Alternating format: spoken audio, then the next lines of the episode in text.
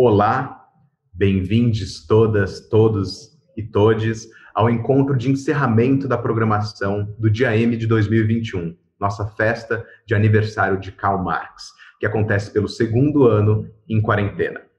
A programação é realizada pela Boitempo, a casa editorial de Marx e de Engels no Brasil, com o apoio da Fundação Rosa Luxemburgo e da Fundação Lauro Campos e Marielle Franco. No encontro de hoje, transmitido simultaneamente pela TV Boitempo e pelo canal Tese 11, teremos uma conversa entre Correio Saito e Sabrina Fernandes com mediação de Guilherme Prado.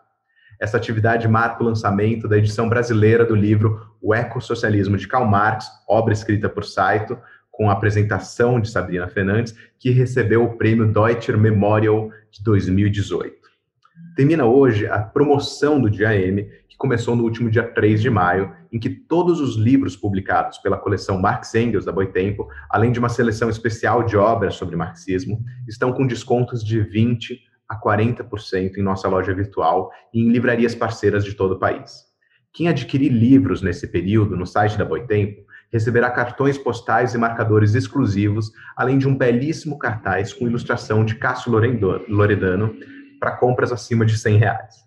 Para quem preferir ler em e-books, termina hoje também a promoção em que todas as versões eletrônicas das obras de Marx e Engels estão à venda nas principais lojas do ramo com preços de R$ 1,99 a R$ 19,90, além de desconto de 30% sobre nossos e-books a respeito do marxismo. Convidamos a se inscreverem em nosso canal no Telegram para receber notícias de nossos livros, eventos e autores pelo link t.me barra boitempo. Quem se inscrever ainda hoje receberá um pacote especial de figurinhas marxistas para usar em seu celular. O encontro de hoje marca o lançamento do livro de Correio Saito no Brasil, O Ecossocialismo de Karl Marx, Capitalismo, Natureza e a Crítica Inacabada à Economia Política o trabalho por trás de um livro é frequentemente invisibilizado, então gostaríamos de registrar o trabalho de tradução de Pedro Davolio, com edição e preparação de Tiago Ferro, coordenação de produção de Lívia Campos, assistência editorial de Carolina Mercedes, revisão de Carmen Costa, diagramação de Mika Matsuzaki e capa de Maicon Neri.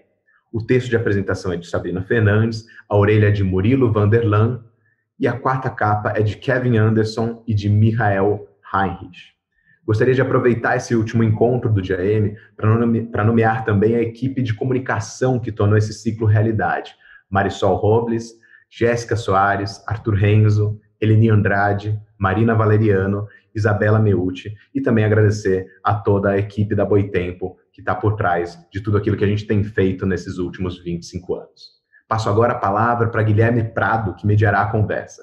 Guilherme é professor, pesquisador, mestre em Ciências Humanas e Sociais pela UFABC e fundador e cooperado da Livres Coop, rede agroecológica de produção e consumo. Bom debate para todos. Olá, bom dia, boa noite, boa tarde para todos que assistem. Muito obrigado, Kim, pelo convite, pela apresentação. Parabenizo também a Boitempo, essa editora necessária. Afinal, é mais um livro também muito necessário, o Ecossocialismo de, de Karl Marx, que a gente está aqui hoje para debater sobre. É uma honra muito grande participar dessa discussão, até porque eu, como trabalhador associado de uma rede agroecológica que busca criar uma economia sem atravessadores, sem agrotóxicos, sem exploração, de alguma forma já consigo e tento colocar em prática esse ecossocialismo real que a gente tanto precisa. Né? Então, para mim, é um prazer muito grande estar nessa discussão aqui hoje, também porque é mais um aniversário do velho barbudo, esse espécime aí tão necessário para entender a realidade. É também muito é, especial esse debate, esse debate quente, porque estamos num planeta cada vez mais quente em meio a uma crise da vida que já ameaça pelo menos uma em cada oito formas de existência, né? Estamos em meio à grande aceleração de uma extinção em massa. Então, estamos no meio de um debate quente numa nova era geológica, seria o antropoceno, ecoceno, capitaloceno.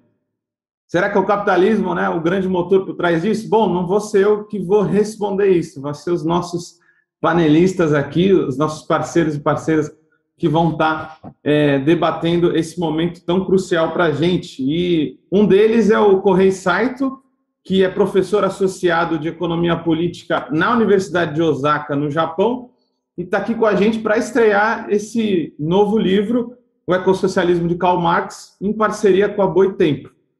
Também vamos ter a Sabrina Fernandes aí, uma pessoa muito especial para o nosso público brasileiro, que é doutora, doutora em Sociologia, fazendo pós-doutorado agora, né, com a Fundação Rosa Luxemburgo e a UNB, e autora de Sintomas Mórbidos e Se Quiser Mudar o Mundo, além de produtora da Tese 11. Prazer imenso estar com vocês, que seja um ótimo debate.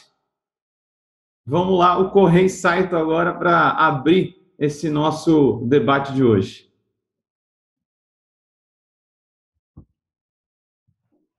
Hi, uh, thank you so much for your introduction. And thank you so much, Boitempo, for publishing my work in Portuguese. I'm I feel so proud that my I'm the first Japanese author uh, to be published from Boitempo. And uh, today is a, such a great opportunity to have this uh, conversation with Sabrina, who is the most uh, famous eco-socialist in Brazil. Uh, so I'm quite excited about my uh, event today. So let me in this short uh, presentation, let me introduce some of the key ideas uh, in my book. So basically today, as uh, just we talked about, we are in the uh, age of Anthropocene, and the Anthropocene is characterized by global ecological crisis. And there is no more uh, nature as such because the human activity or the capital activity entirely covered uh, the surface of the entire planet. And Bill McKibben once talked about end of nature, but uh, what we are witnessing is really the end of civilization. So after the 20 or 30 years of Francis Fukuyama's end of history, we are today witnessing a totally unexpected dead end, the end of human civilization. This is a really unexpected form of end of history, but this is real in the face of uh, such a huge deepening of ecological crisis in the form of climate change, desertification, soil erosion, extinction of species. And that's why we often talk about the need for an ecological revolution because you know one example is the carbon emission must be reduced to zero by 2050 if we want to keep the temperature warming in by 1.5 uh, in 200, 2100. But the problem is that existing system cannot really offer uh, any effective uh, solution uh, to reduce the carbon emission to zero by year 2050. That's why many people start to talk about system change and not climate change because this system of endless capital accumulation and endless economic growth is simply incompatible uh, with uh, the planetary boundaries. But the question here is what kind of uh, revolution or what kind of system change should we aim, aim after? Today, we often talk about Green New Deal or green recovery and that kind of thing. But basically, what is assumed there is a kind of system change uh, from a greedy capitalism or like greedy neoliberalism to a more tamed green capitalism. So this here, the system is not really changing fundamentally, but at least we end neoliberal austerity and the financial capitalism. Actually, we often hear about the great recovery as well. And a pandemic really showed why uh, we cannot really deal with this crisis under the neoliberal regime. And actually, we are witnessing, or the capital is witnessing, a new frontier of expansion by investing uh, green energy, renewable energies, or electronic vehicles, etc.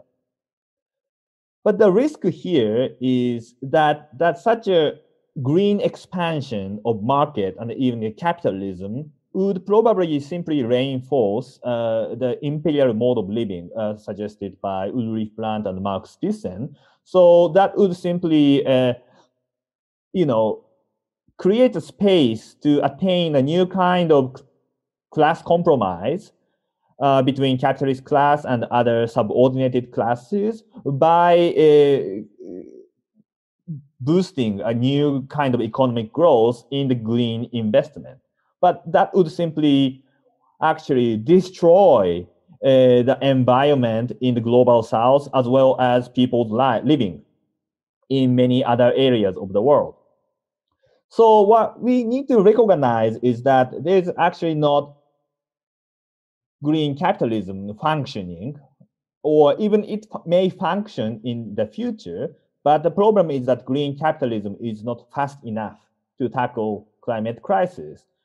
Uh, as long as short-term profit is the main aim of capitalism, it is not uh, compatible with the long-term universal metabolism of nature. And in this sense, I actually worried about Green New Deal because the Green New Deal may simply end up strengthening, reinforcing ecological imperialism and also reinforcing the unequal exchange of labor, resource, and environmental damage. And what's going to happen most likely is, as I said, reducing carbon emission in the global north is realized only through a more intensive and extensive robbery of nature in the global south. Actually, already the price of lithium, cobalt, and nickel are all rising, and that's gonna even more intense under the competition of the U.S. and the Chinese capitalism. So what's going to happen in this scenario is the capital accumulation can go on uh, by massive investment in green technologies. But as long as we keep this kind of economic system as well as economic growth, uh, not uh, no free sustainable human development is possible. So economic crisis might be postponed, but ecological crisis will be simply worsened in that sense, uh, I mean, I'm not really going into detail about this possibility of green capitalism today, but the point is we, we cannot really believe in, in the sustainability of green capitalism. We really need to be much more radical. We, that's why I think that many people are talking about eco-socialism or other people talk about degrowth. And even today, Naomi Klein, who often criticized neoliberalism, but she now uh, also talks about eco-socialism as the best alternative to uh, secure the human survival. And I think this is a really uh, step forward uh, for the radical ecological politics uh, that has been missing in the last 30 years after the collapse of the Soviet Union. And in this context, Marx is also reviving, and uh, people talk about Marx even in Japan recently. And that's new because many people actually criticize Marx uh, that he is not an ecological thinker. He, his Marx ecology is impossible. That's why uh, many people simply denounce the Marx notorious productivism or Prometheanism. Uh, it's basically an idea to master nature as a condition of human freedom. So Marx, according to this kind of view, simply propagated uh, absolute uh, growth of productive forces and absolute development of technology so that we can simply manipulate nature and overcome any kind of natural limit. But that's not the entire story, right? As we know, I mean, I hope that you all familiar, like people like Paul Barkett or John Bellamy Foster or Joel Cobell, and there are a lot of eco-socialists in, uh, in the US especially, and they basically rediscovered Marx ecology. And they emphasize the importance of Marx's project of political economy for any ecological critique, because without this kind of radical critique of capitalism, our ecological critique will be simply subsumed into capitalism.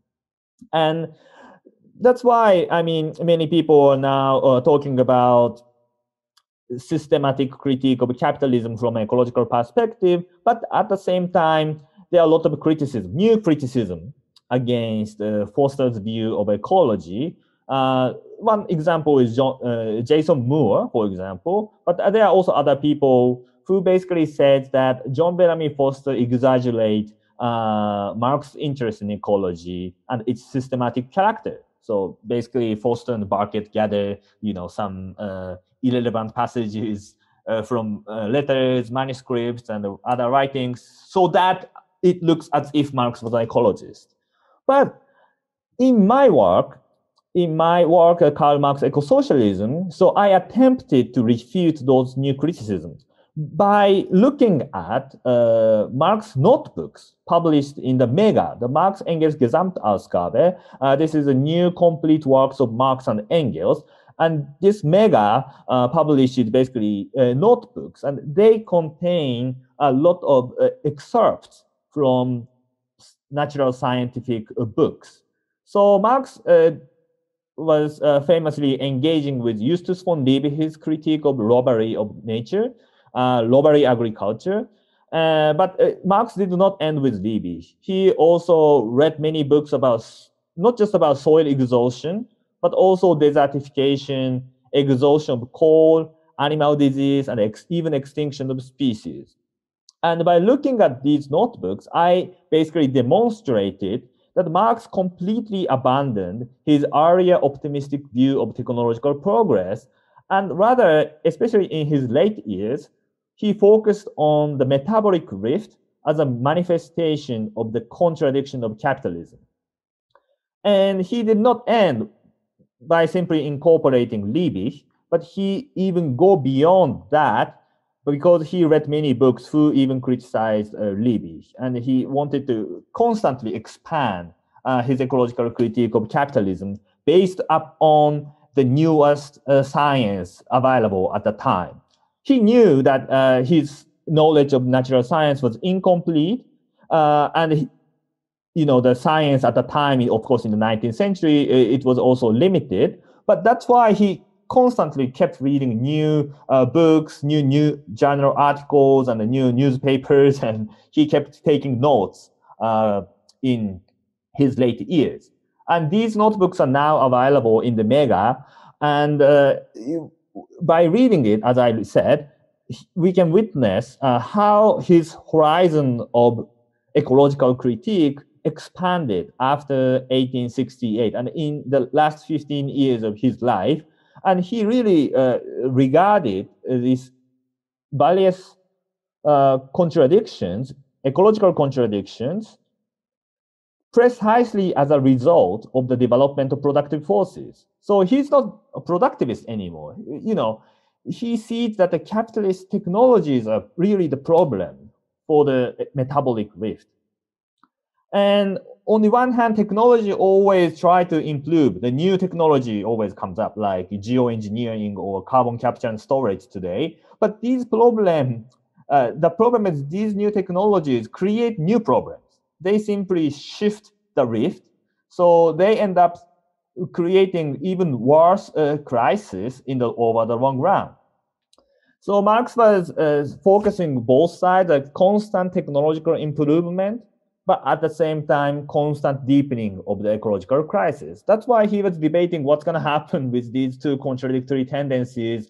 But he was convinced uh, in the end that as long as capitalism persists, uh, sustainability and the sustainable development of human beings is not possible. That's why he demanded that uh, only the freely associated producers can uh, kind of control their own metabolic interaction with nature in a sustainable manner.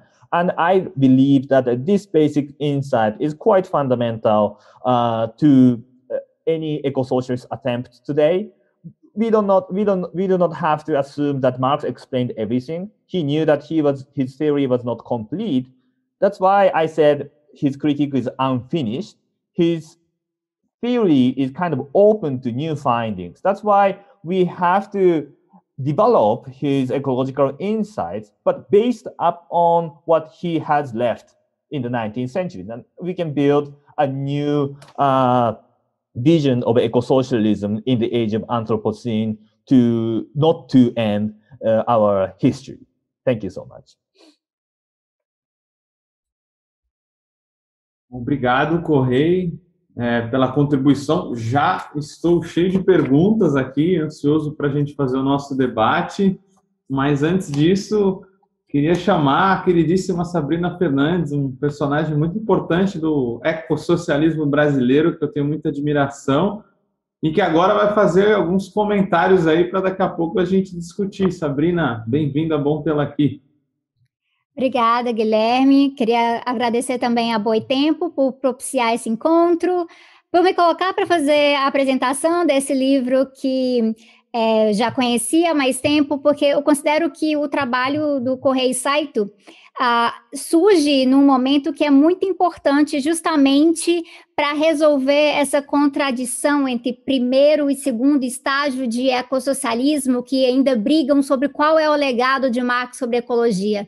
Eu acredito que o livro, O Ecossocialismo de Karl Marx, ele concretiza e coloca um ponto final nessa dúvida se haveria ecologia em Marx ou não. Então, aquela pergunta que o John Bellamy Foster começa ali a explorar em A Ecologia de Marx, eu acredito que o trabalho do Saito consegue finalizar muito bem, de forma a não deixar nenhuma dúvida aqui, e isso também permite que a gente siga explorando outras questões por aí, né? Então, por exemplo, ano passado, o Bellamy Foster lançou é, o Retorno da Natureza, The Return of Nature, e com isso a gente pega um pouco mais de quais eram essas relações, o que a gente pode aprender mais com Engels. Ano passado, a Boitempo propiciou aqui um encontro também muito gostoso uh, em relação ao Engels, e a gente falou de dialética da natureza, a gente falou de anti-During, e falou da importância de compreender que a questão da ecologia ela está totalmente entrelaçada com a concepção do materialismo histórico e dialético.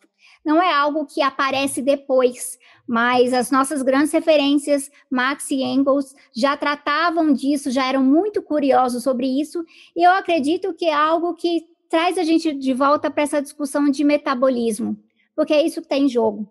Quando o Saito apresenta aqui para a gente que ah, é uma questão sobre o fim da história humana, na Terra, o que pode acontecer com a gente, a gente está falando de metabolismo, que nos permite viver e como nós mediamos a nossa realidade aqui. Então, é uma questão da nossa produção e do nosso consumo, como isso também é dialético, não dá para tratar de forma isolada. E o tal do capitalismo verde, entre aspas, aqui, é, um, é uma perspectiva que muitas vezes tenta fazer um jogo dúbio apresenta como se fosse uma questão simplesmente de consumo individual. Então, basta você corrigir algumas coisas do seu comportamento. Muitas vezes isso é feito de forma moralista, coloca para a pessoa se sentir muito mal ali sobre o que ela faz, e aí ela nunca vai parar para olhar qual que é o desperdício de água no agronegócio. Ela nunca vai parar para olhar para as grandes emissões da indústria do plástico, que na verdade enfia o plástico em todas as coisas, não é só no canudo, na hora de você tomar ali um suco ou algo assim. Então, distrai. E ao mesmo tempo há uma distração do lado da produção, porque além de trazerem essas falsas soluções, como a questão do mercado de carbono, por exemplo, uma outra coisa que ocorre é que nós precisamos continuar com a provocação de falar sobre produtivismo, sim, mas compreendendo que não é porque Marx era produtivista. Na verdade, é porque há uma ala da esquerda que insiste que só existe uma forma de se industrializar, só existe uma forma de se desenvolver e que aí nós precisamos continuar extraindo recursos naturais, porque essa extração, então aqui a gente vê aqui uma, uma diminuição, uma redução da natureza a, na sua forma como recurso, porque como recurso ela é extraível aqui, e aí quando isso ocorre, é isso que vai garantir a nossa soberania, é isso que vai garantir que nós possamos avançar com a classe trabalhadora, e essa é uma confusão que nós devemos evitar essa é uma confusão que ainda é viciosa na esquerda, sobretudo na esquerda marxista, porque se confunde muitas vezes o que foi esse processo de industrialização do capital com como deve ser o desenvolvimento socialista em si. E é isso a gente vê aqui uma grande provocação que o ecossocialismo traz para a gente, como uma, uma corrente que é muito mais recente no decorrer do debate marxista, socialista, mas que trouxe essa curiosidade necessária de focar ali a ecologia como um elemento central do marxismo. Eu acredito que nenhuma pessoa que se depara com essas duas obras, lado a lado, a Ecologia de Marx, do Bellamy Foster, e o Ecossocialismo de Karl Marx, do Correia Saito, consegue olhar para aquilo ali e falar, não, realmente Marx era um produtivista, era um prometeano, ainda quem insista, mas eu gostaria que essas pessoas que ainda insistem nisso, olhassem com maior cuidado para compreender que não há nenhuma possibilidade da gente pautar socialismo em terra arrasada. Então, nós estamos aqui lidando com uma questão de condições quais são as nossas condições materiais para poder falar de revolução, para poder falar de superação do capitalismo. E se a gente vai falar de superação do capitalismo, entra como nossa obrigação também superar os vícios capitalistas, a forma capitalista de lidar com a natureza. Então a gente passa a compreender que socialismo não é simplesmente a mudança dos donos dos meios de produção. Não se trata simplesmente de socializar os meios de produção, tirando da propriedade privada e passando para a classe trabalhadora, mas passa também de mudar o sentido dessa produção. O que nós queremos? Qual é o nosso objetivo de vida? O que, que é uma sociedade próspera no socialismo? É por isso que a gente encontra com muita força no, no trabalho de ecologia marxista dos ecossocialistas uma preocupação frequente com a questão do imperialismo ecológico, como o site já mencionou aqui, uma preocupação muito forte com a questão da mudança climática, que é a grande questão do nosso século. Ah, nesses últimos dois anos parece que é a pandemia, mas é bom a gente lembrar que a pandemia não é singular quando a gente coloca a mudança ecológica na nossa consideração. O modo de produção em que a gente está envolvido no momento é um modo de produção que gera pandemias. Então, precisamos ficar alertas, porque há várias formas de haver o fim da história humana nesse século e no próximo. E considerando isso, é, eu vejo que algo que é muito interessante, às vezes no título do livro, o ecossocialismo de Karl Marx, algumas pessoas já li algumas resenhas que apontavam que é, mas não seria anacrônico falar disso, porque não existia ecossocialismo na época de Marx. E aí, para essas pessoas, eu respondo, mas a, o que a gente está procurando aqui é a base. O ecossocialismo nos permite olhar e procurar uma base para encontrar essa base ecológica e compreender que não dá para fazer as coisas mais da forma de antes. Um pouco dessa tensão para aclimatizar um pouco das pessoas que não estão tão acostumadas com o debate do ecossocialismo em si, mas que o site apresenta ali, ah, inclusive na introdução do livro, e eu tento enfatizar na apresentação, é que no começo do debate ecossocialista, ele surge muito dessa necessidade de reconhecer os limites da natureza, de reconhecer que estamos realmente empurrando os limites metabólicos da natureza. Isso tem uma influência do, a, da, da, do que a gente vai ver ali como uma rejeição da Revolução Verde, né? Outro verde muito estranho aí, do, da agroindústria, e a gente vê também como uma reação a esse próprio desenvolvimento do debate sobre a mudança climática. Então, é preciso que o socialismo seja ecológico. Mas muitas vezes, eu, e isso é uma impressão que a, a gente tem quando a gente pega esses debates, é que talvez na, na vontade de expressar rejeição a vícios produtivistas que foram vistos nas experiências socialistas do século XX, acabaram atribuindo isso também a Marx e Engels. Então, o erro acabou, acabou sendo extrapolado. E, de uma forma ou de outra, também a gente encontra uh, uma, um problema de que até essas experiências socialistas foram colocadas como se fossem completa, completamente homogêneas.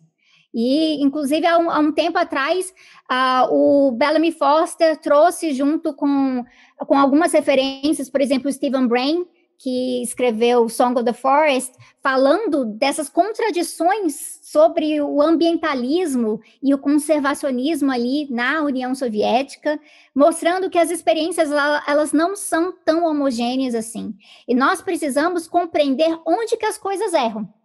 Onde que a gente acaba favorecendo esse rompimento, essa ruptura metabólica ou não. Então, nós temos muitas lições, não é uma questão de negar o passado, é uma questão de aprender, e o ecossocialismo ele tem essa provocação muito ativa, é uma, é uma questão de uma curiosidade atenta relacionada à possibilidade de vida na Terra. E o que nós enfrentamos, trazendo aqui para o contexto do Brasil, e a razão pela qual eu acho que essa obra é muito importante de estar presente no debate é que não há nenhuma possibilidade da gente superar essa situação de capitalismo dependente no Brasil, de uma subindustrialização, de um país que ainda é muito vulnerável às ações imperialistas, sem a gente trazer a natureza para a conversa.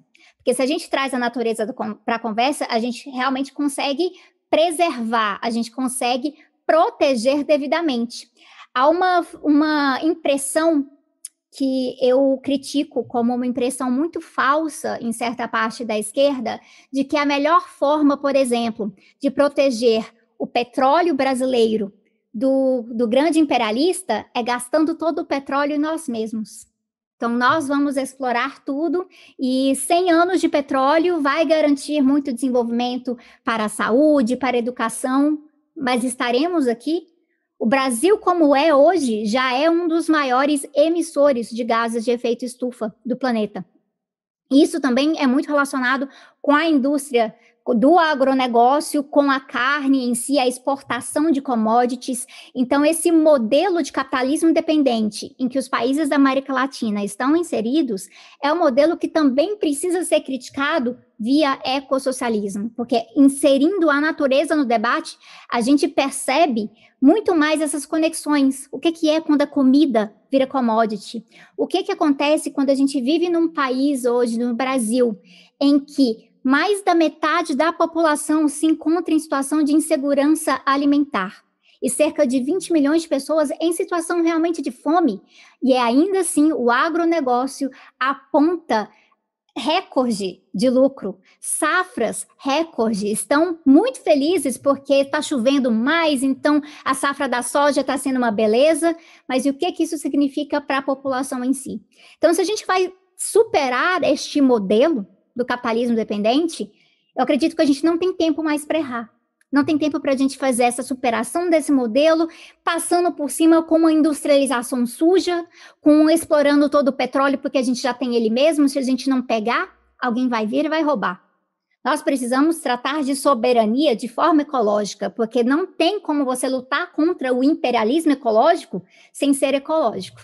Porque, na verdade, apesar desse termo né, que o Crosby tratava, é, de imperialismo ecológico, a gente sabe que isso significa imperialismo antiecológico, que é o, o roubo da natureza, que é a troca a desigual, é eco, é troca ecologicamente desigual, como a gente fala no conceito em si, e que inclusive hoje em dia se vê é, cálculos, né, que algumas coisas que o próprio site menciona ali no livro em relação aos Estados Unidos, o guano, por exemplo, existem cálculos que já foram feitos mostrando essa troca ecologicamente desigual.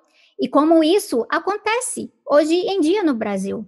Porque se a gente exporta a quantidade de soja que a gente exporta hoje, e o maior importador de, de, soja do Brasil hoje é a China, por exemplo. Se exporta tanto de soja, a gente também está exportando água. A gente também está exportando fertilidade do solo que é o que chama muito a atenção do Marx quando ele está ali estudando o Justus von Liebig, mas não se resume a isso, como o Saito também já mencionou.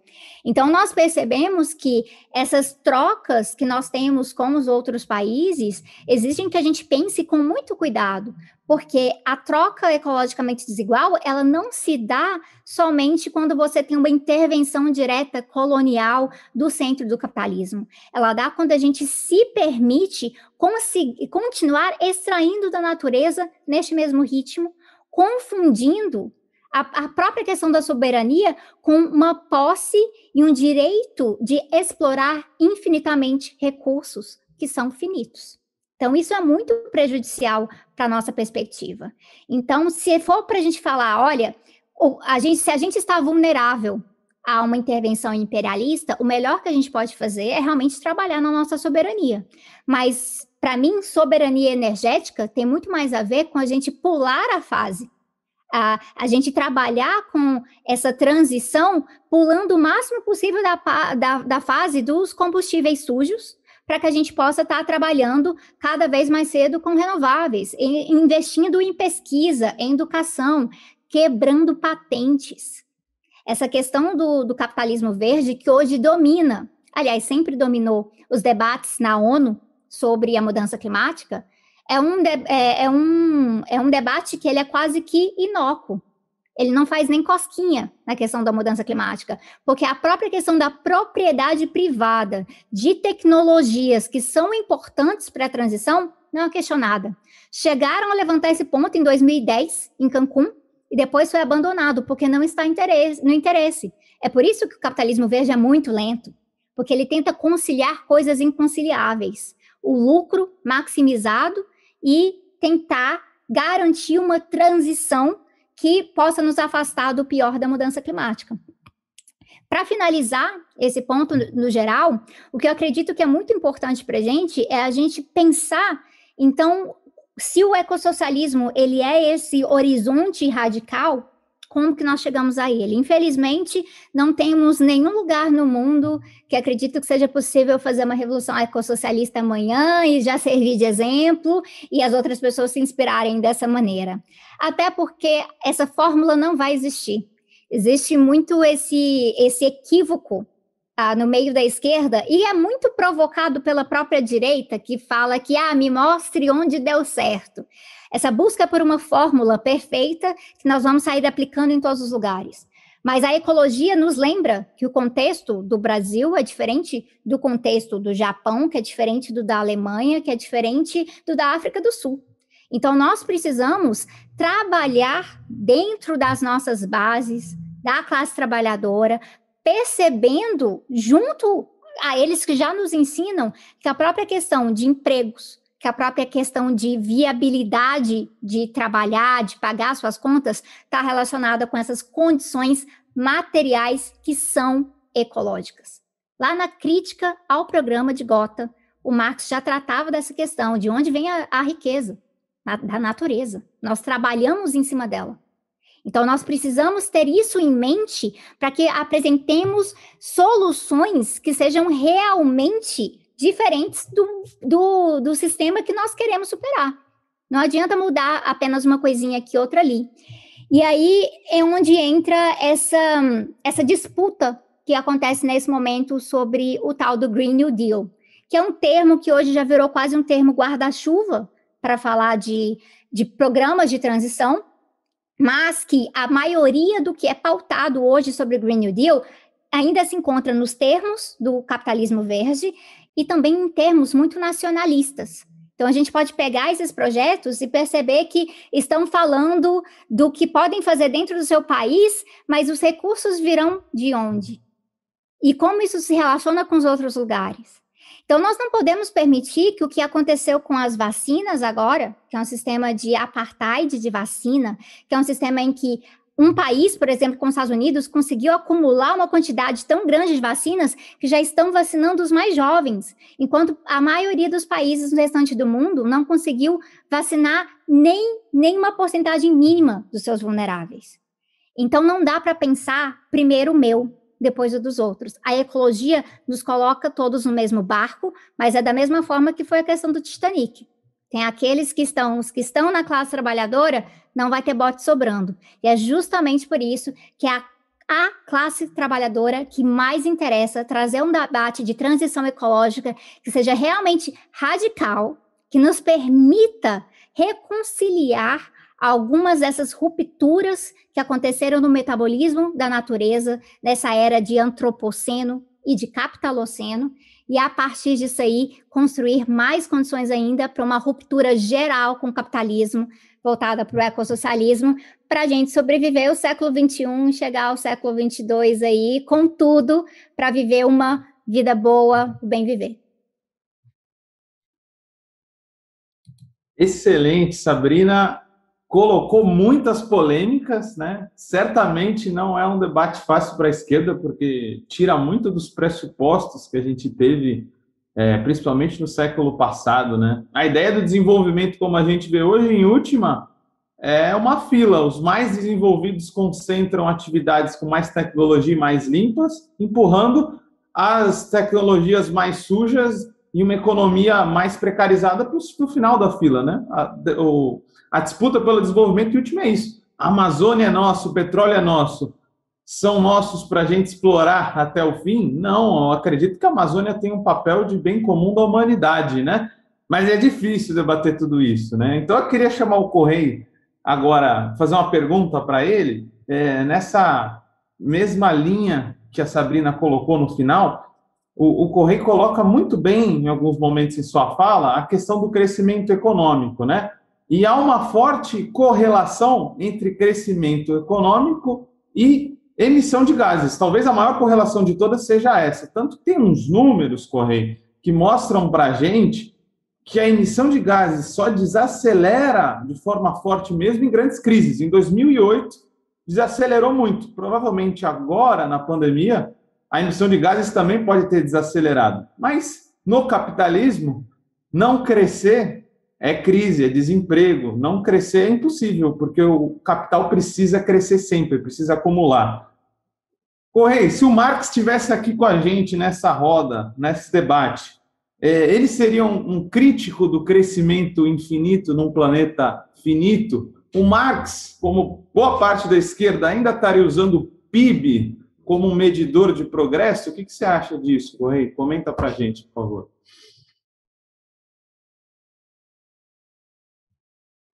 Yes, yes, thank you.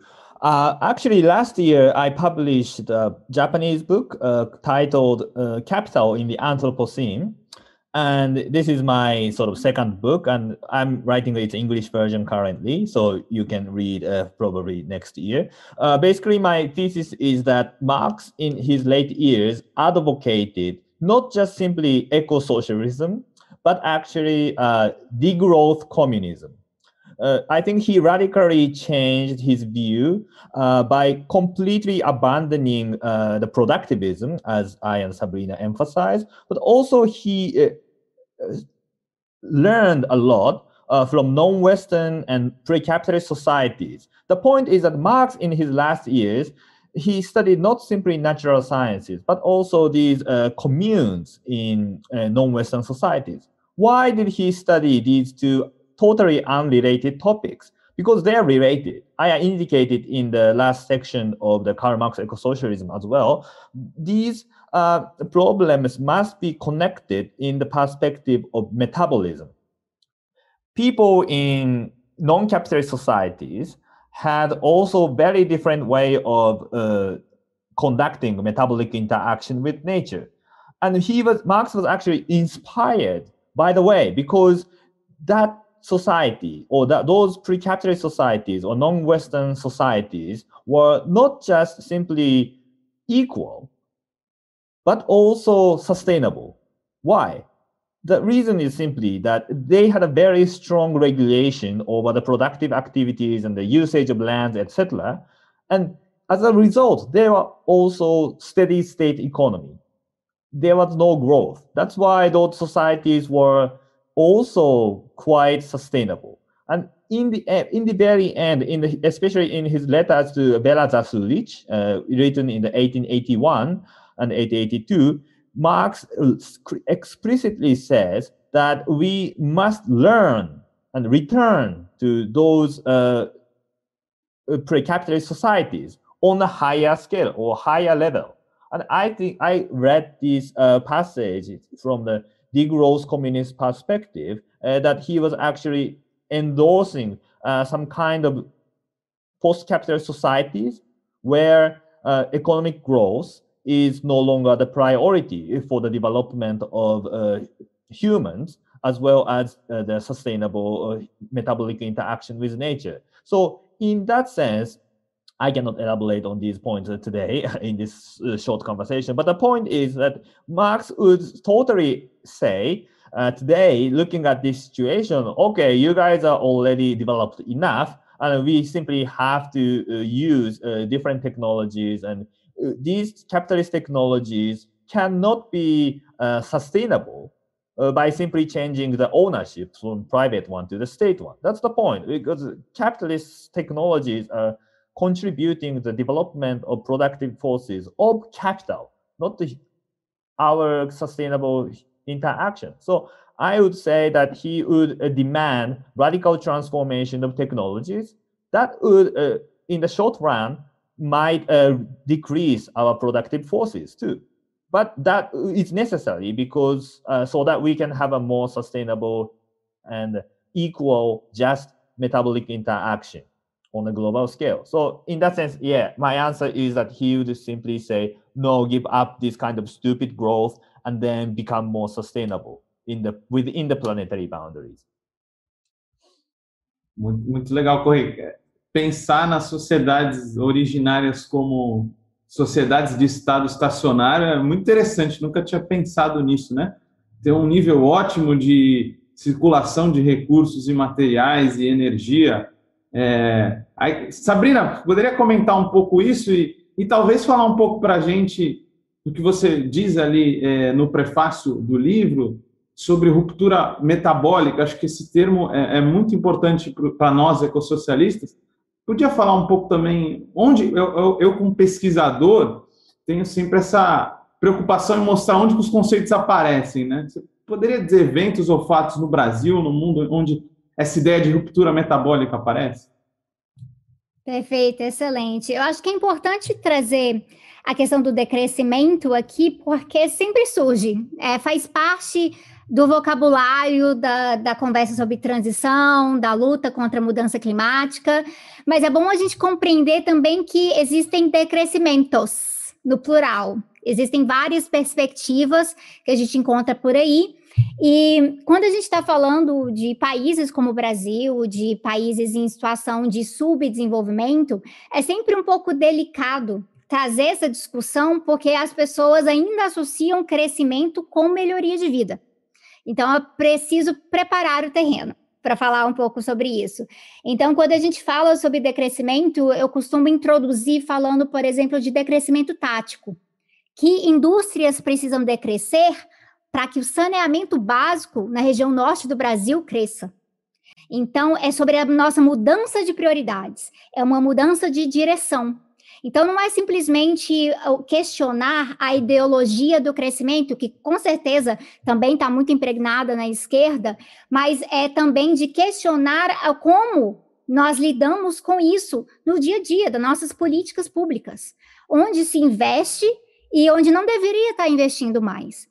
Então, isso entra muito no nosso debate, inclusive é algo que eu estou sempre provocando toda vez, né, que assim, apoiando os nossos trabalhadores da Petrobras no Brasil. Eu falo com certeza, toda vez, os ecossocialistas são enormes aliados dos petroleiros. E muita gente fala que esquisito. esquisito, vocês aliados dos petroleiros? Sim, porque nós queremos que essas pessoas sejam estratégicas. Nós entendemos que, o entendemos que o trabalho delas é estratégico na defesa de uma Petrobras pública para que a Petrobras possa passar por uma transição. Porque se estiver em mãos de interesses privados somente, vai continuar jorrando petróleo. Então, os trabalhadores, nós conseguimos dialogar na consciência política ecológica e auxiliar. E há alguns anos atrás, né, na época ali, na, na, na, época da, até ali na época da, da Dilma, é, havia uma possibilidade, uma discussão de mais renováveis na Petrobras e coisas assim. Mas quando a gente, enquanto a gente estiver falando de uma empresa em que os acionistas contam muito para a conversa, sempre vai ser um pouco mais limitado, né? Então, precisamos trazer o decrescimento com esses exemplos concretos. Do que, que tem que mudar? O que a gente está tirando aqui, onde a gente está realocando. E aí isso entra essa questão da ruptura metabólica, Guilherme, porque na discussão que o Marx faz no Capital Volume 3, é uma discussão ali que ele está partindo de Liebig, realmente está olhando para a fertilidade do solo, e aí ele começa a extrapolar, porque um pouco depois ele vai falar, inclusive, de liberdade. Ele vai falar do reino da liberdade. E aí, nessa discussão, fica muito evidente que Marx está falando de regulação regular o nosso metabolismo com o metabolismo da natureza. Então, metabolismo social com a natureza. Isso é fundamental porque a ruptura metabólica é a tendência do capital. Falamos aqui de um sistema que é totalizante e é um sistema que se pauta em cima da acumulação infinita. Nós temos evidência concreta disso, basta olhar para a quantidade de bilionários. É muito simples. Então, se pauta em cima da acumulação infinita num sistema finito. E que, quando a coisa começa a apertar, surgem pessoas como Bill Gates, que pautam a geoengenharia como se fosse a grande solução para tudo, falando de tecnologias que são fantasias hoje, é, meu querido camarada Alexandre Araújo Costa, é, nosso uh, querido climatologista ecossocialista, sempre fala: isso aí é conto, de faz de conta. É, então, assim, conto de fadas, porque estão falando de tecnologias que não são viáveis hoje, mas que ajudam a colocar na cabeça das pessoas que não precisamos mudar o sistema. Essa tecnologia capitalista vai resolver. E, às vezes, aí que é onde me assusta, eu acabo ouvindo de gente do campo marxista, que não, não se preocupa com isso não, a gente vai começar a minerar meteoro agorinha, né? Então, aí fala, gente, olha, calma aí, tem mais ou menos, é, é, quando a gente olha né, para a situação concreta, pouca coisa mapeada, o custo altíssimo. Então, às vezes, o pessoal está imaginando coisas que nem funcionam, em vez de reconhecer que esse sistema, se esse sistema é um sistema de cultura metabólica, o sistema alternativo não pode seguir a mesma lógica. E onde a gente vê a ruptura metabólica? O Brasil é um lugar que vemos isso o tempo inteiro. E quando a gente olha para Mariana e Brumadinho, temos grandes exemplos de como a mineração ah, provoca rupturas metabólicas, provoca a toxicidade, envenenamento de rios, mata a biodiversidade. E isso é algo que prejudica não somente aquela visão que as pessoas têm da natureza como algo que está ali distante, separado, aquela unidade de conservação, porque muita gente ainda pensa assim, que a natureza é aquela unidade de conservação que está lá. Não se insere. Parte do problema é justamente que a gente se perdeu dessa inserção da natureza. E é algo interessante que, quando a gente recobra lá dos manuscritos econômico-filosóficos de Paris, de 1844, e Correia, inclusive, problematiza um pouco isso quando os marxistas humanistas se empolgaram um pouco demais, colocaram fé demais no, no manuscrito sem reconhecer que eram rascunhos. Então, uma obra, né, parte do, do pensamento de Marx se desenvolvendo. E, mas que ali a gente já encontra um pouco disso, que essa separação do ser humano da natureza é algo nociva. Então, quando ele está falando comunismo, com humanismo, com naturalismo, isso faz parte dessa intuição do Marx, que, olha, eu preciso caminhar nessa direção para compreender melhor o que está acontecendo aqui. E nós vamos ver essa ruptura metabólica cada vez mais frequente, porque nós estamos chegando em níveis de esgotamento de várias coisas. Então, lugares em que a água já não é mais viável. E eu poderia mencionar ali no coração do império Flint, nos Estados Unidos, onde a população negra não tem água potável há anos. Vai fazer sete anos agora, sem água potável. Por, um, por uma questão de ruptura metabólica que é mantida pelo capital, porque é muito conveniente que a população negra não tenha acesso à água potável. E é muito conveniente que na própria Califórnia trabalhadores de grandes extensões ali de amendoeiras tenham que, eh, que importar água, que beber água de garrafinha também, porque toda a água tem que ir para aquela quantidade de amendoeiras que não é viável naquele sistema de monocultura, ao ponto que o próprio solo está afundando. Então, nós vamos notando isso tanto no sul global quanto no norte global. E a, o que me assusta é que não tem mais gente mais assustada, porque deveria. Bacana, Sabrina. Acho que é, dentro do, do, debate do livro do Correio, a gente vê muito essa questão da ruptura, né? Eu li atentamente ali a, a introdução do Correio, e aí isso eu queria chamá-lo para comentar. Eu tinha fiquei meio desconfortável no começo, pô, porque ele critica os primeiros ecossocialistas ali, pô, gosto tanto deles, né? Eu falei, porque eu tinha essa concepção de que o Marx era contraditório, né? É, não conhecia as partes dos escritos que o Correio vem a mencionar. É, então, o Correio defende que ele tem uma crítica mais estrutural, ecológica, né? Aí criticou meu Michel Levy e tal, pensei, caramba, mas ele, ele, ele traz argumentos que começam a te convencer. Mas o, o Correio, eu queria que você comentasse onde está a virada do Marx, né?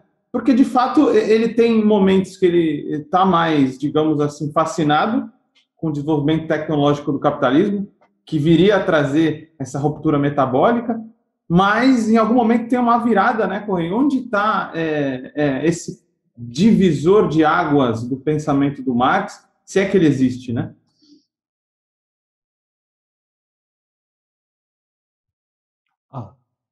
Okay, yes.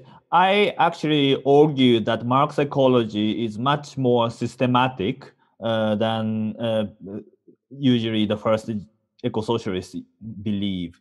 Uh, they tend to say that oh, Marx had some remarks on ecology uh, once in a while, say in Capital or in Critique of Gotha program, etc., but not systematic. But I argue that it's totally combined uh, with the, his theory of value. Uh, it's mediated by the theory of metabolism. So we tend to ignore this concept of metabolism, Stoffwechsel, uh, in capital. It plays actually a very important role, but we did not pay enough attention. And we discussed other issues such as uh, value form theory, or you know, more usually exploitation of workers, and or crisis, or the falling rate of profit, etc. But by focusing too much on exploitation, we end up envisioning a socialist system where normal exploitation workers exist. So we usually end up talking about the problem of ownership. Transfer, abandon, or abolish the private property system and transit to the communal or state owner system so that there will be no more exploitation. But that's not the problem, right? Eh, as long as if we eh, think that the metabolic rift is a real problem, we cannot simply solve this rift uh, by changing the ownership. It's really changing the interaction between humans and nature. It means that we need to change uh, the production. The sphere production is the key, not the sphere of property. And he Marx then came to pay much more attention to the concrete process of metabolic interaction between humans and nature. So I think one of the turning points is actually in the beginning of the 60s, uh, especially in the manuscript of 61 and 63. Uh, it will be later edited as a theory of surplus value, but it's actually now called Manu- economic manuscript of 61 to 63. Uh, because in the Grundrisse, for example, he is still uh, ambivalent, I would say. Sometimes he talks about this uh, alienation of nature, uh, etc. But at the same time, he talks about, for example, the great civilizing influence of capital. It could be easily interpreted as his uh, naive confirmation of the progressive tendency of capitalism. But I think in the 60s, uh, as I said, he came to pay more attention to the concrete dimension, the material dimension of metabolic interaction between humans and nature. And especially this can be confirmed uh, by looking at the concept of real subsumption of labor under capital. And that's really uh, how uh, capital organizes the labor process in favor of capital accumulation or domination over workers. And that technology or science for the sake of profit maximization uh, creates a new kind of productive forces of capital. And that means that the entire production is organized. This production means this is a concrete metabolic interaction between humans and nature. And that is organized by capital for capital accumulation. And the point is that by understanding this dynamic or dynamic transformation of labor process, Marx came to realize, oh, wait, capital really changes this uh, entire metabolic interaction. So we cannot simply say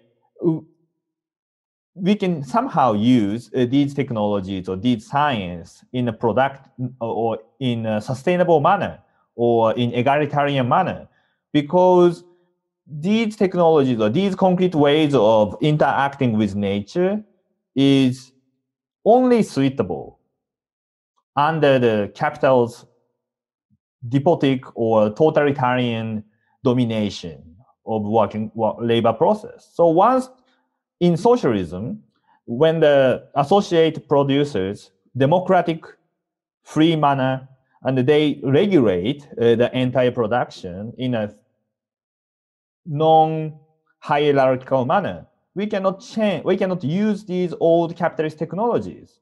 So that's why he started to focus on the critique of this uh, negative aspect of capitalist development. So that's, I think, the turning point of he rather started to emphasize negative and destructive consequences of capitalist development instead of simply praising the great civilizing influence of capital. So after the 60s, he became much, much more critical of those technologies. And even 70s, 80s, he kept studying these ecological issues. And then in the end, he came to uh, the conclusion that we really need to uh, envision a new form of eco-socialist society by even learning from non-Western or non-capitalist societies. Aí o Correio já deixa uma entrada ótima para a gente discutir a boa vida, né, Sabrina? É, você toca nisso, né? O, o, a questão dos povos indígenas na, no prefácio do livro. Ah, tem muitas, muitas pessoas, mesmo na esquerda, que falam que é uma coisa incompatível às vezes, né? Porque acredito que tem esse sentimento muito forte do desenvolvimento das forças produtivas ainda, que foi um paradigma, né? E aí você olha, poxa, o que os povos indígenas têm a oferecer, né? Eu diria que é toda uma cosmovisão diferente, uma forma de encarar o mundo de outra forma, e também há suas tecnologias, suas formas de se organizar, é, organizar o trabalho principalmente, já que a gente não pode prometer que dar um patrão para todo mundo é a saída, né? O cooperativismo ainda é muito importante. Então, Sabrina, quando você traz a questão dos indígenas, é, você vê pontes entre ecossocialismo e bem viver, é, onde que está as conexões para a gente se inspirar aqui no, no Equador, na Bolívia, que tem movimentos tão fortes, para superar esse momento, essa era geológica aí do capitaloceno? Tem, tem umas coisas que são muito interessantes sobre isso, Guilherme, porque é, eu diria que o, o debate do bem viver hoje em dia ele já tomou vida própria. Então, quando a gente olha para o Equador e para a Bolívia, ele já parece uma outra coisa, porque quando ele aparece na institucionalidade, ele perde um pouco do seu brilho, ele perde um pouco da sua potencialidade.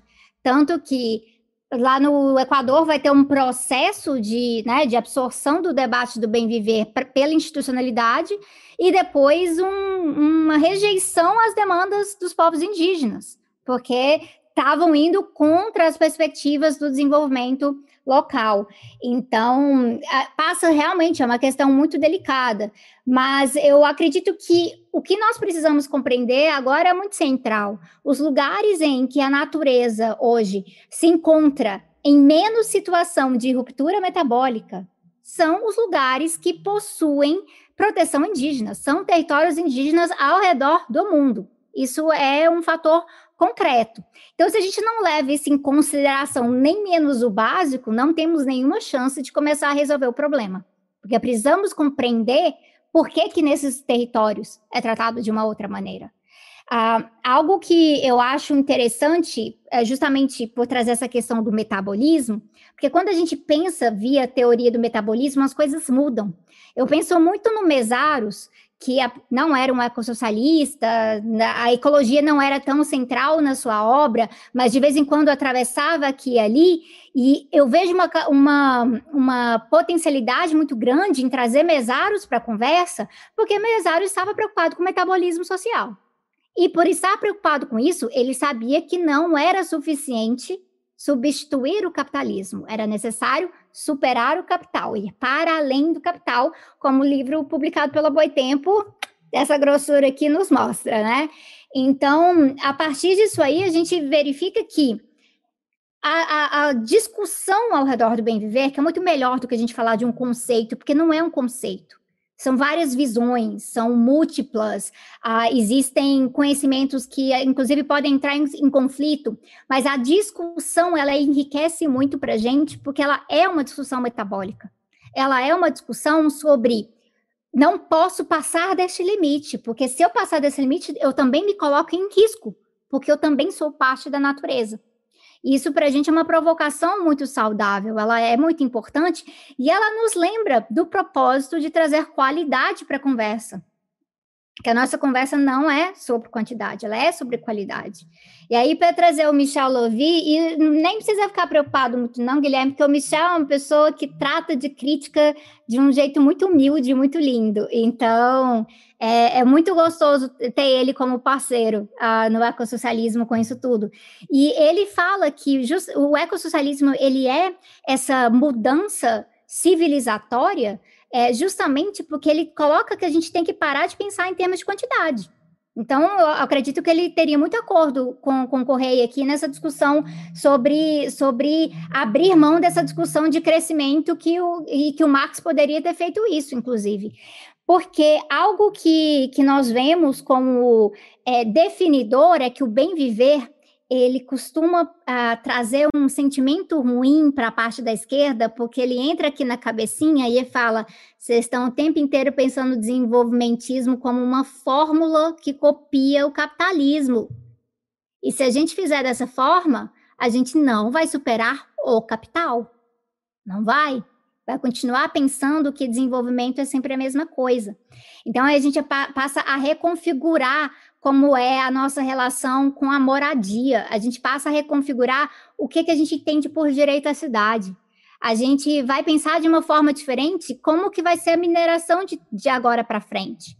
Quando nós falamos de pós-extrativismo, nós estamos falando que, ah, pronto, acabou a mineração, ó, vai acabar o Zoom, vai acabar o computador, não vai ter mais canal no YouTube, tá, gente? Acaba, não, não quer dizer isso seria uma banalização da, da, de uma compreensão muito rica sobre o que é o extrativismo como um modelo predatório. Predatório que mantém uma estrutura de capitalismo dependente e que não nos permite renegociar o começo ao fim do ciclo do que produzimos. Porque a esse momento atual, a gente está pensando na mercadoria, tudo que importa é a mercadoria. Se tudo que importa é mercadoria, a gente não pensa dos efeitos do começo ao fim do ciclo. Vira problema técnico. Não, não é algo que realmente faz parte da lógica da, da produção. Se externaliza, na verdade, né? o Estado que se vire, ou essa população pobre em Bangladesh que vai receber todo esse lixo eletrônico que se vire. É, fica mais ou menos assim. Já nós, se a gente coloca uma, uma perspectiva que traz o metabolismo para dentro e pensa a qualidade de vida, a harmonia, a comunidade, quando a gente fala de comunidade, a gente vai falar de comum também, que estranho, né? Como muitas vezes muitos comunistas abriram mão de falar do comum. Eu acho isso curioso porque parece que como, né, não faz muito sentido, mas muitos abriram mão. E o bem de ver ele traz essa provocação. Temos que voltar a falar do comum. E se a gente traz isso novamente, a gente é obrigado a pensar a produção do começo ao final do ciclo. Como que eu vou produzir uma coisa que depois vai ficar um mil anos na natureza e que na verdade dura dois anos só? É por isso que o ecossocialista é obcecado em falar de obsolescência programada, que a gente tem que acabar com isso. Então, nós pensamos de uma forma muito metabólica, que acaba sendo muito holística, que traz todas essas coisas em consideração. E é por isso que existem é, muitas lideranças indígenas hoje em dia que veem essa proximidade como muito, é, muito bonita. Eu não estou falando que indígena está virando marxista, nada disso, não. A gente respeita as suas compreensões. Mas eu posso falar, por exemplo, a própria Sônia Guajajara, que está sempre presente nas nossas discussões com o ecossocialismo. A gente pode falar da, da Querechu, que é Guarani, em Santa Catarina, é, o Bruno Canela, no Distrito Federal, o, o Dancamu Apichana, e diálogos que estão sendo estabelecidos, né? É o Davi Copenaua uh, tá, fez um diálogo recentemente com Guilherme Boulos, então tem coisas que estão fluindo nesses debates são maravilhosos. A, a, as pessoas estão reconhecendo o papel do Ailton Krenak como um pensador, então as pessoas entendem que estamos num momento de falência da, da civilização humana, porque é muita crise ao mesmo tempo, é muita crise de morte ao mesmo tempo. E as próprias pessoas estão falando, devemos nos voltar e prestar um pouco mais atenção para que os povos massacrados da nossa terra os que sobreviveram nos dizem. E é por isso que é fundamental qualquer debate que toque na questão do socialismo, né, e o ecossocialismo enfatiza muito isso, é que sem demarcação de território indígena, a gente não consegue avançar em nenhuma conversa. Isso é fundamental. Muito bacana, Sabrina. É, é, eu também me pergunto, às vezes, por que né, os comunistas pararam de falar no comum. Quando a gente viu, por exemplo, o Equador, naquela iniciativa do Yasuni TTT, que infelizmente não deu certo no final, muito pela relutância, aquilo ali era construir um comum, né? não era construir uma nova mercadoria, falar que ali, é, naquele parque, naquela reserva, não seria explorado o petróleo. É, é falar de outras formas de apropriação, né? acho que é, essa, essa galera da esquerda que ainda tem uma resistência contra isso pensa numa dicotomia só, que só existe duas formas de propriedade, né? Ou é estatal, ou é do mercado, ou é propriedade privada, né? É, a gente precisa descolonizar nesse sentido. Então, eu acho que o Coelho pode falar um pouco para a gente disso, porque ele está no Japão. Eu queria já dialogar com a realidade japonesa e com a atualidade do livro, né? Ecossocialismo de Marx, progresso, crescimento econômico, ruptura metabólica. Correio, isso no Japão, onde como é recebido? Tem, você citou aí o, acho que o Ulrich Brand, né? É, um teórico muito bacana que discute essas coisas também. É, ele fala de mau desenvolvimento. No Japão, os desenvolvidos já estão começando a se perceber como não desenvolvidos, mas mal desenvolvidos, entender essas rupturas todas que têm acontecido. Como que o livro dialoga com a realidade também japonesa, correto? Ah, okay. Uh, unfortunately, the situation of the left in Japan is uh, quite bad. It's going down so fast because, uh, as I told you a few days ago, Marxism in Japan was really strong after the World War II until the collapse of Soviet Union. But the problem is that Marxism in Japan remained uh, in academia. There was no strong connection between academic Marxism and the actual labor and social movements. So what happened in the after the collapse of the Soviet Union is that uh, once uh, those ideology collapsed, many academic people also lost their jobs, and they, these positions were no longer replaced. So they simply uh, degraded in a very fast way. So in my generation, I don't really see uh, Marxist uh, scholars anymore.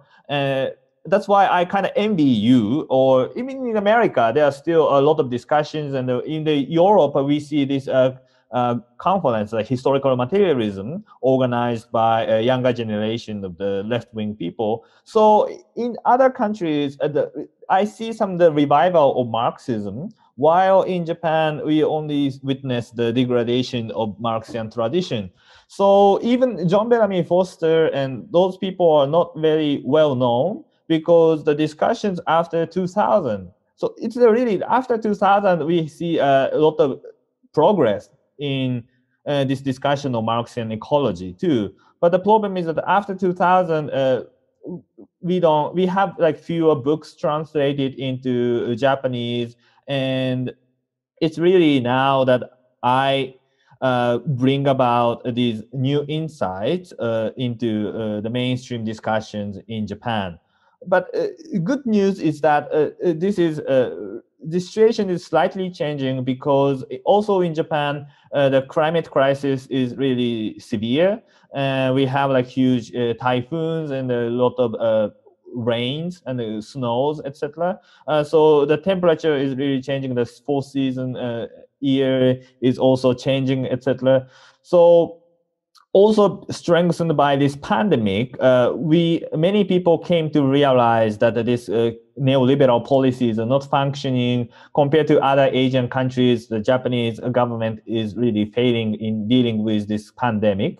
So I personally feel quite strongly that uh, um, there's a wider and wider interest in Marxian ideas, and especially my book. The, as I said last year, I published a, a new book, Capital in the Anthropocene, and it sold more than uh, 200,000 copies in Japan, and that's really huge uh, in terms of numbers. And what I'm trying to do is that to using this uh, ecological crisis, uh, I want to bring about rehabilitate the left wing ideas in the younger generations. So in Japan, there's a smaller amount of people who are engaging in the Friday for Futures and those kind of actions. And they are open to new ideas because they don't know Soviet Union and they don't have any feeling, uh, negative feeling against uh, communism or socialism. And I also emphasize this uh, concept of common and commoning in uh, this book. And people love it actually. Uh, it was surprising that uh, people are oh this is important. I think that this neoliberal market is not functioning. The market ideology is uh, too much. So we need uh, commons uh, common. And this is really interesting. We have the i myself was born in 1987 i also don't know this experience of cold war neither the soviet union. So my generation can really reread uh, Marx uh, from a new perspective, and I can utilize uh, these new complete works of Marx and Engels, the mega, and these uh, mega and the new political situation allows us, uh, the new generation, to reinterpret Marx's ideas and the Marx theory of communism and commons in a much more uh, productive manner by avoiding the old mistakes or even learning from those old mistakes, we can start and start a new uh, revolutionary movement. Uh, we avoid productivism, of course, but we also avoid class centrism. We need to pay attention to reproductive labors and uh, indigenous people and other kind of politics as well. So we need to envision a new uh, solidarity economy, the solidarity society, and or solidarity mode of living and I think this is a really a new possibility opening uh, in the middle of crisis. And we need uh, this kind of positive ideas. In the moment of crisis, it is also an opportunity because our common sense of neoliberalism is in crisis. But the problem is, in order to inspire people, we need a vision, a concrete vision. Saying simply no to neoliberalism or sim- saying simply no to capitalism is not enough I think that's why we have a lot of uh, discussions on post-capitalism and communism recently, even though some of them are very productivist again, like you know the luxury communism, etc. But uh, I think uh, this uh, there is even in Japan a new foundation for envisioning uh, eco-socialist uh, ideas, and this is a really go- good moment because the pandemic and the climate crisis are really the manifestations of uh, capital's limitless, infinite accumulation of capital. Correia, aproveitando essa parte é, que você toca, como que a, a, população japonesa e você também vê o processo da China, a discussão do socialismo de mercado, de que a China estaria fazendo essa transição, como a China é vista por aí? Okay, there are debates even among the Japanese Marxists uh, to uh, whether China is still a kind of socialism or actually a, simply a state capitalism. Uh, my standpoint is basically China is state capitalism uh, because uh, I don't really see anything. Uh, it's just a state ownership there, but it's not really socialism. If we think that a state so- state ownership is socialism we are simply reducing the problem of socialism to the problem of ownership. But as I said, this is not the case. Uh, we really need to see uh, uh, various aspects of production. And what uh, China is doing is basically the commodity production, uh, simply regulated strongly by the state bureaucrats.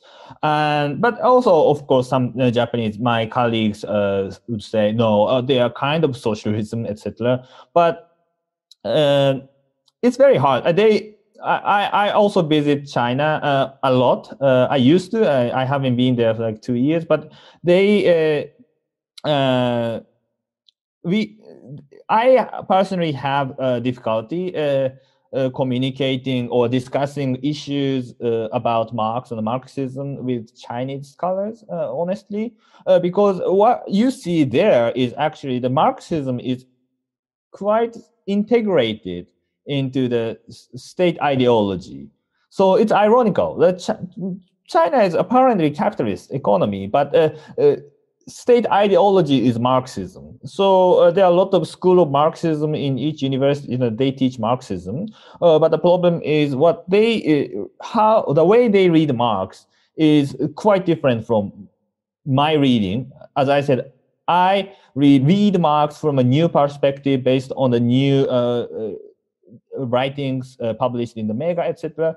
But Chinese Marxists are still uh, stick to this old idea of state socialism, and they're thinking about how to uh, legitimize uh, this uh, current existing uh, way of governance uh, under the Communist Party, and that's very different from what I'm, how I'm interested in Marx and communism, and yeah, but I mean, this is, it could be more interesting to have the interaction with a different kind of uh, Asian countries. But then uh, I have a stronger connection with the Korean scholars or in the scholars in Philippines. And the, I mean, yeah, simply like that. It's a very complicated issue, but uh, for now, that's it. Yeah. Muito bacana. É, redução, né, às vezes, da debate do socialismo, Estado, mercados, Sabrina, se quiser comentar também, fazer alguma pergunta para o Correio. A gente está se encaminhando daqui a pouco para o final, fazer mais fluido aí a conversa.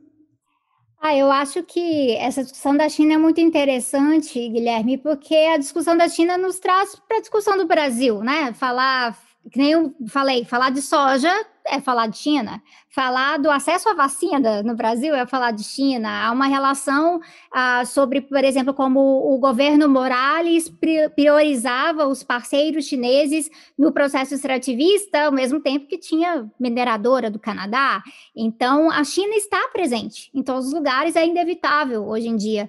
Uh, discutir China. Mas é uma coisa que eu acho interessante que há já algum tempo há alguns anos existe um debate sobre ecocivilização socialista na China, que adentrou dentro do, do, do, Partido Comunista Chinês, debate que foi pautado em congresso, e que muita gente confunde com ecossocialismo. Às vezes a pessoa leu isso em algum lugar, e aí ela fala, não, tá vendo, a China é um grande exemplo de ecossocialismo acontecendo hoje. Eu falo, pessoal, vamos dar um passo para trás, vamos parar para observar isso aqui com maior cuidado. Porque apesar do debate de ecocivilização socialista ter, inclusive, elementos uh, que eu acredito que, que são muito úteis, né? Ter, uh, ter uma influência de próprio, do próprio Confúcio, que tem uma influência também em tentar olhar para a natureza com um outro olhar que não seja de dominação. Muito do que a gente encontra é que o debate entra no Partido Comunista Chinês, uh, ele entra vívido, mas ele sai como ecomodernismo, ele sai com essa perspectiva ecomodernista de vamos domar a natureza de uma forma sustentável. Então, acaba sendo desenvolvimento sustentável novamente, que é algo que é cheio de contradições. Você vê um grande avanço em painéis solares, muito por isso, por incentivo do Estado a empresas privadas. Então, há uma confusão, as pessoas às vezes acham que é tudo o Estado chinês que está fazendo tudo. Não, mas há um incentivo para essas empresas privadas, uma grande produção de painéis solares, se torna uma potência solar, mas ao mesmo tempo vai e constrói novas usinas de carvão. Porque a demanda é muito grande. E aí eu acho que essa é uma questão muito central para a gente aqui, inclusive muito mais do que como se define a China ou não. Ah, essa, é uma, essa questão de como se define a China ou não é uma discussão muito do nosso nicho marxista. Mas a discussão geral é o que se faz com uma demanda que parece querer, uh, querer replicar uma demanda de modo de vida imperial, para poder falar que somos, né, somos desenvolvidos. Uh, temos a capacidade de ser a maior potência. E é interessante para diferenciar onde a gente vê realmente ganhos incríveis em combate à pobreza, em combate à fome, e onde a gente vê um, um mercado de luxo, inclusive, que é nutrido na, nos grandes centros urbanos, onde a gente vê mega projetos, obras gigantescas de transposição de, de, de curso hídrico mesmo, de rios, que na verdade está colocando áreas rurais que já são prejudicadas hidricamente mais prejudicadas, levando essas águas para grandes centros urbanos. Então a gente vê isso, é um grande projeto ecomodernista que eu acredito que é perigoso. Há ecossocialistas na China? Assim. Há ecossocialistas dentro do Partido Comunista Chinês que estão tocando esse debate, que querem né, que querem disputar, mas eu acredito que em termos de correlação de forças, a situação realmente está muito complicada. E aí a gente vou voltar ao meu querido Mesaros aqui, que é essa discussão está indo para além do capital? Não, até o momento não é o que indica. E o Mesaros tinha muito esse cuidado, né, de falar é, pós-capitalismo do tipo soviético. Falar, e é isso. Então, as pessoas já estão começando a falar de alguma coisa do tipo chinês. Agora, esse alguma coisa tem, né? É capitalismo do, do, do, tipo chinês? É socialismo do tipo chinês? É transição socialista do tipo chinês? Porque o, o próprio partido é, volta, né? Volta a falar que não, estamos em transição, mas é lenta. Aí fica aquela pergunta para a gente: temos tempo para uma transição lenta? Não gostaríamos que talvez se a China tem um partido comunista à frente, não pudessem ser os pioneiros para mostrar uma transição efetiva num país tão populoso e que tem tão populoso e que tem uma situação agrária muito difícil, inclusive. Então que vive muitas contradições materiais. E isso seria muito muito benéfico para todo mundo não só para os ecossocialistas. Então, eu acho que é uma provocação que é sempre importante de ser feita. É inevitável falar de China, e mas é evitável, absolutamente evitável e recomendável falar de China de uma forma simplista. Nós temos que reconhecer que são muitas complexidades, como o próprio Correia apontou aqui.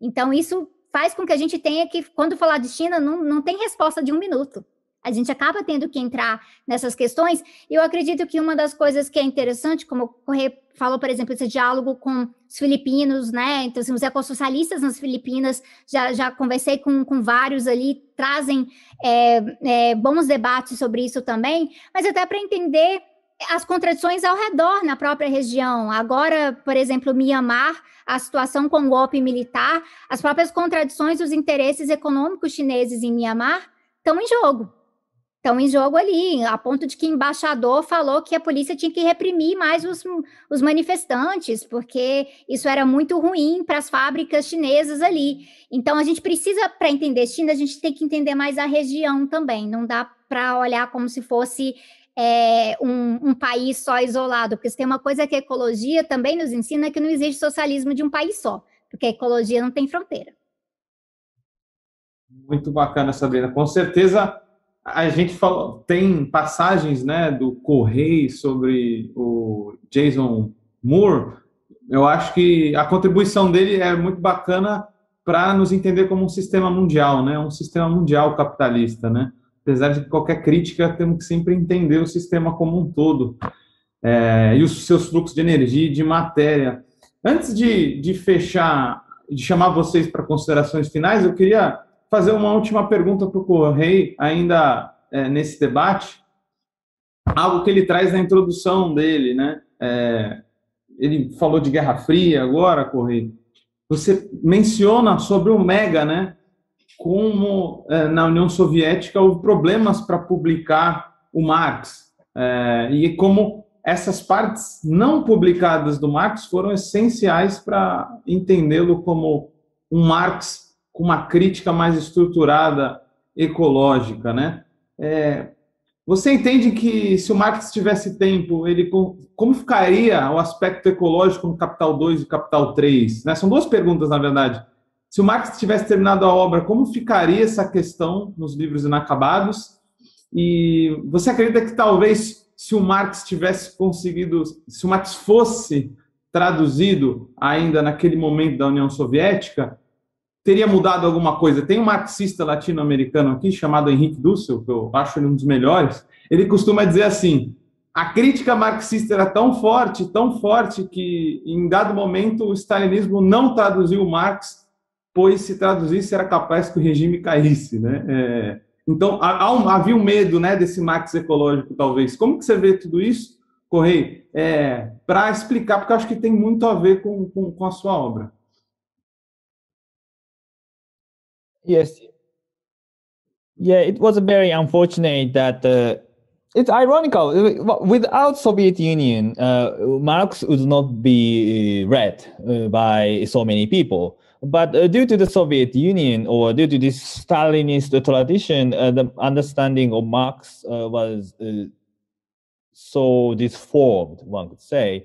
And even those critics of Stalinism was influenced by Stalinist interpretation of Marx.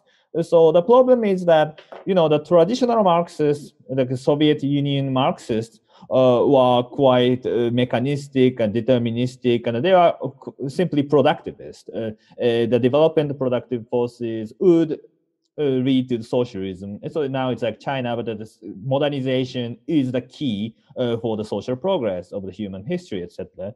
But the problem is those who criticize uh, Soviet Marxism, those are known as Western Marxists, are also influenced negatively by this kind of reading, and they end up criticizing Engels uh, because they believe that Engels is responsible uh, for uh, producing this kind of productivist reading or mechanistic understanding of nature. That's why it, Western Marxists basically kicked out Engels but at the same time, they kicked out the problem of nature and they simply focused on the problem of society. You know, it started with Lukács, but then if we look at the Frankfurt School, etc., they tend to focus on uh, more like a philosophical analysis of uh, social relations.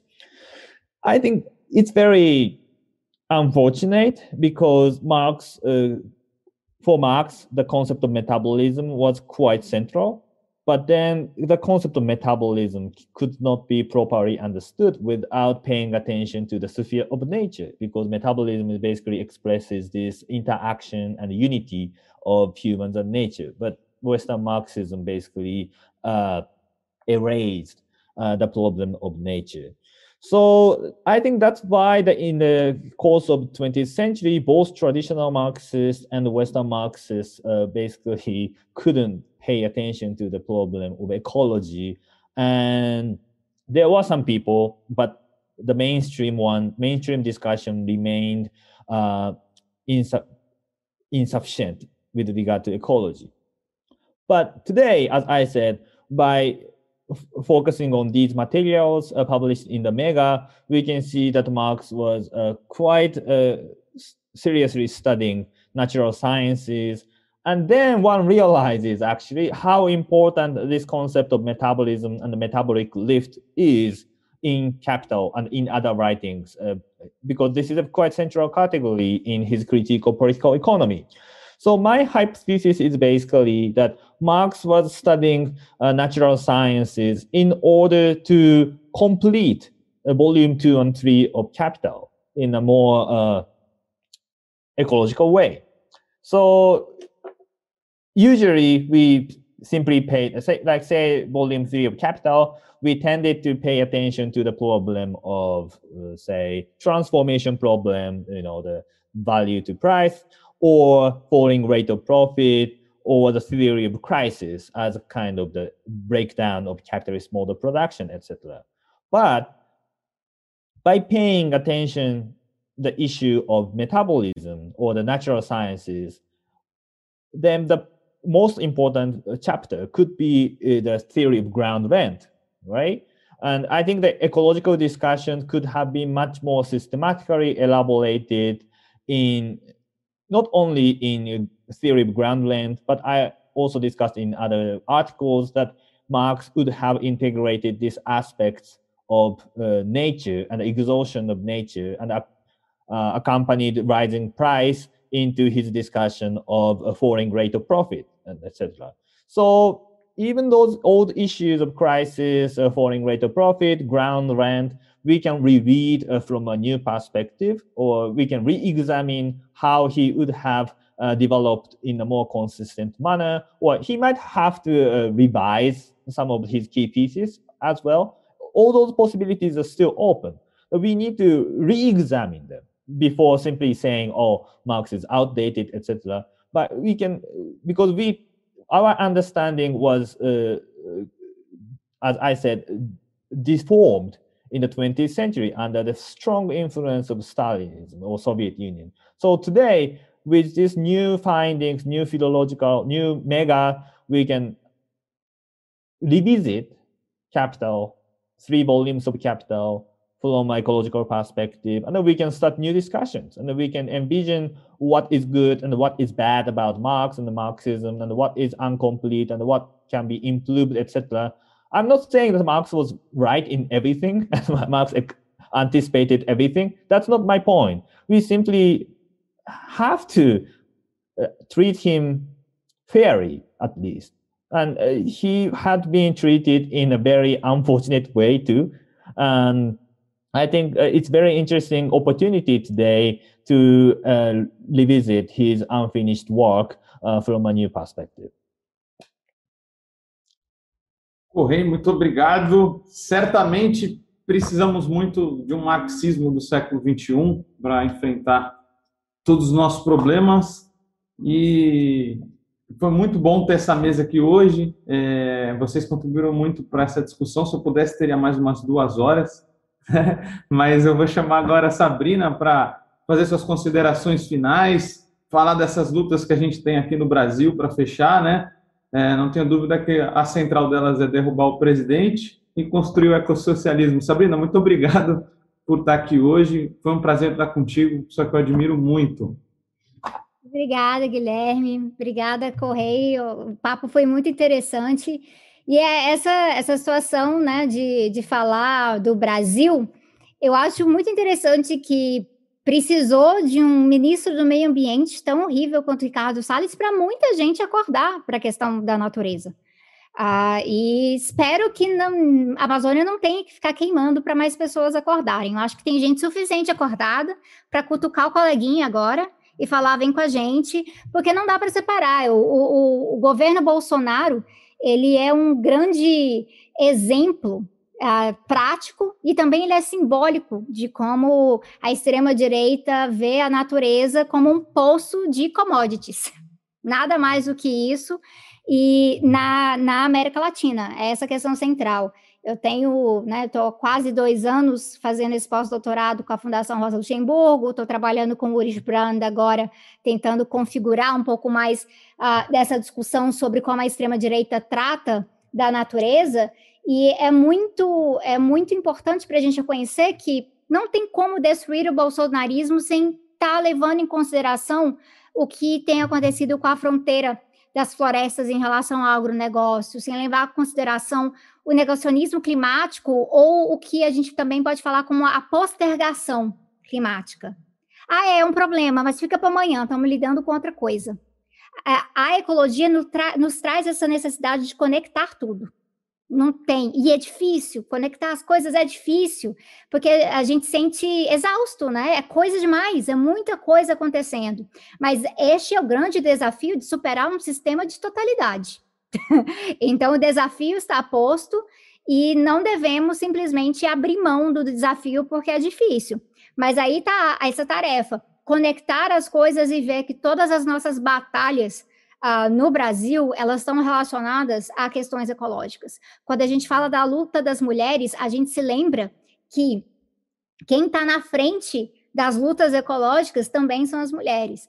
Mulheres indígenas, mulheres campesinas, jovens mulheres nas escolas. Então, nós precisamos conectar com a questão do racismo ambiental, que é muito frequente no nosso país e também indica porque tanta gente não liga para a possibilidade de, da, da, perda de território nas pequenas ilhas do Caribe e do Pacífico, que são as que menos contribuem para o pro problema, efetivamente, e que sofrem um risco gigantesco.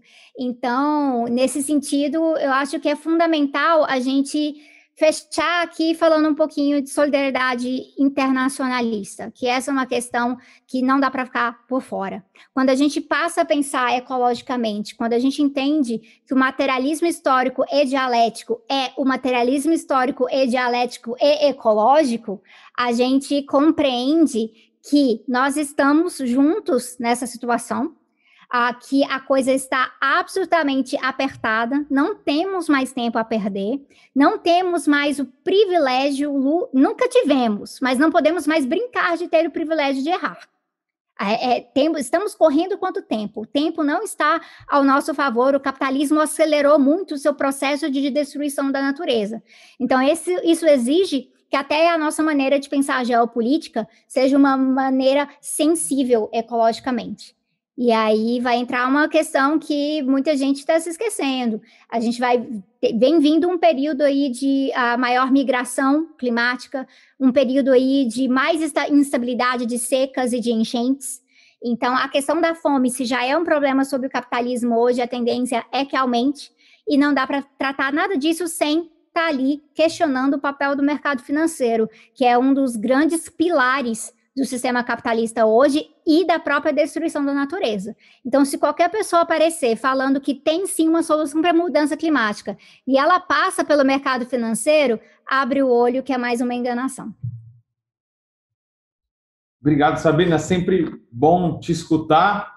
É, eu estou super ansioso, estou com um pouquinho de inveja, porque você já leu o livro, eu só consegui ter acesso a uma parte dele. Eu tenho certeza que essa obra vai fazer muito sucesso aqui no Brasil, com o prefácio de Sabrina, a obra do Correio, o ecossocialismo de Marx. Estou muito ansioso para ver e acho que vai ser um sucesso com certeza. Nesse sentido aí, Correio, o que você tem para mandar de mensagem para o Brasil, nas suas considerações finais? Muito obrigado, foi um prazer imenso ter você aqui. Ah, Okay, the Sabrina mentioned about the international solidarity, and I hope that this uh, will be a new uh, step toward the international solidarity between Japan and Brazil, or in Asia and Latin America. I think we uh, have too little uh, connections and solidarity uh, in the past, and I think the left wing in uh, I think uh, as I said that the Japanese left wing is today so weak, and we I think we really need to learn from EU. It looks like Latin America there are a lot of things going on, and it's very dynamic. And I uh, I'm so happy that the Boy Temple decided to publish my work, and I hope that uh, this will be the not the end, but the beginning. Uh, for our further collaboration, and I hope that the you will enjoy my book and i also welcome uh, criticism of course. And uh, yes uh, looking forward to the future. Thank you. Obrigado correio queria agradecer a vocês que estiveram conosco todo mundo que esteve nos bastidores todo mundo que assistiu é, e nos acompanhou. Muito obrigado. Até a próxima. Tenho certeza que vai ter muito debate ainda sobre ecossocialismo e Marx e a gente vai estar junto nas próximas. Um abraço.